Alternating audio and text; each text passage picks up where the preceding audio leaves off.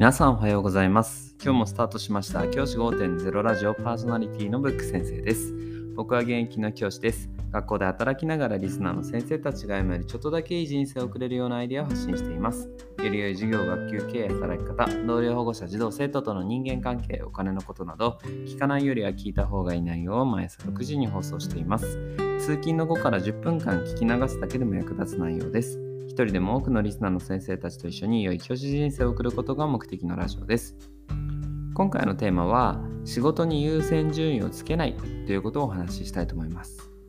よく仕事には優先順位をつけましょうっていうのがいろいろな本とかで書かれていると思います。学校の先生の働き方に関する本だったりとか教育書であったりとかあるいはビジネス書にもそのように書かれていると思います。ABC っていう仕事があってその優先順位を決めて例えば B っていう仕事が今一番やらなければいけない仕事であるとすれば B を A より前に持ってきて仕事を BAC の順番でやりましょうみたいなのが優先順位をつけるってことですよね。このやり方多くの本とかで取り入れられてると思うんですけど僕はですね学校の先生に関してこの優先順位をつけるというやり方はあまりおすすめはしません。その理由をお話します。優先順位をつけない方がいいと思う理由1つ目は学校の先生はアクシデントの仕事が多いからです。学校の先生として働いているとあるあるなのが仕事このペースでこれとこれとこれをこういうふうにやろうと決めてもいきなり降って湧いたように仕事が出てくるってことがあるんですよね。どういう時かっていうと例えば大きなもので言うと子どもの問題ですよね。自分が担当している子どもたちの中で例えばいじめがあったとかあるいは誰かに対して暴力を振るったとかそういったことがあった時にそれは第一に対応しなければいけないものになってくるわけです。自分の仕事優先順位を決めたものがあって今日中にやらなきゃいけない書類作成があったとしてもそれより先に児童生徒に関わることを対応する。これはもう鉄則ですよね。こういったアクシデントイレギュラーなことが実は学校の先生の仕事には多いんですよ。ですからこの優先順位を決めたとしてもそのアクシデントに対応するっていうことを考えると実はそこまでうまく全部のこと優先順位はつけられないと思っています。そういう理由で僕は仕事に関して優先順位をつける必要はないかと思っています。で、2つ目の理由としてあるのは優先順位を決める時間すらもったいないってことなんですね。これは人によるとは思うんですが僕の場合は優先順位を決めるっていう時間を例えば3分あるとしてその3分間も仕事してた方がいいかなと思っています。例えば ABCD っていう4つの仕事があってさてこの仕事をどの順番にこなしていこうかな。よし考えよう。この考える時間って結構無駄だなと僕は思っています。この考える時間あったらじゃあテストの丸付けを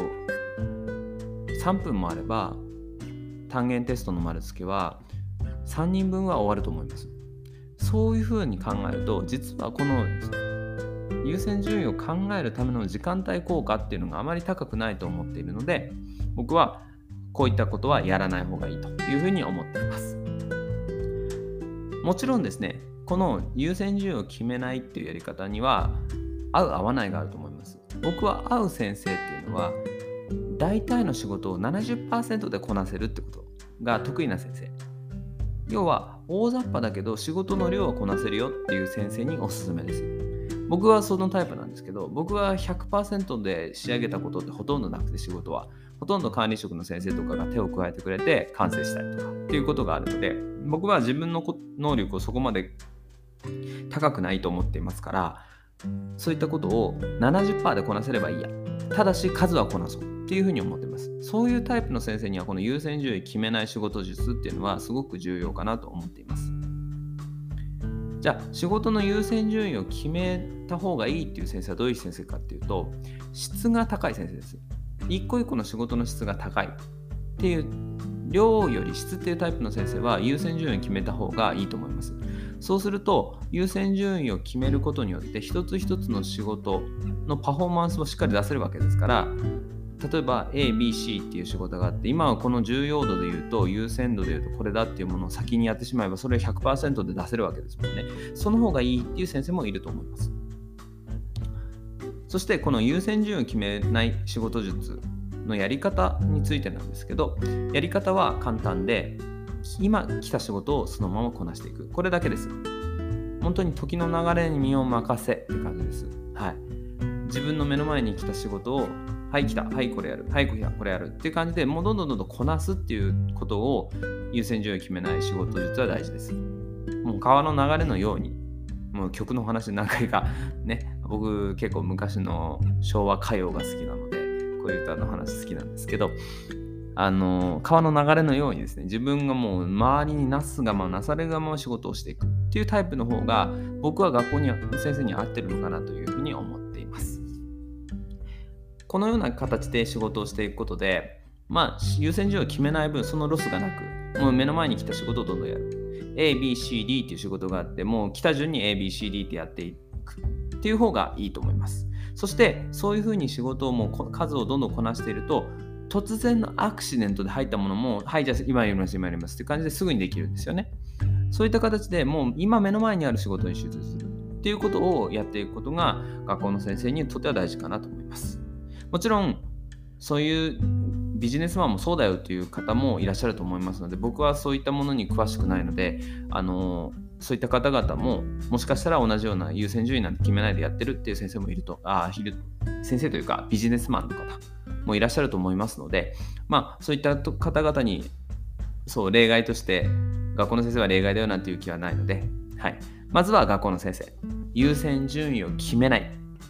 どんどんどんどん仕事をこなした方がやりやすいっていう先生もいると思いますので今までそういった優先順位を決めろっていうことをいろんなこと本とかで言われてきてると思うんですけど自分に合ってなかったと思った先生がもしいらっしゃったらこの方法を試してみるのもいいかもしれません。今日は優先順位を決めないやり方っていう話をしました。じゃあ今日はこの辺で起立で着席。さようならまた明日。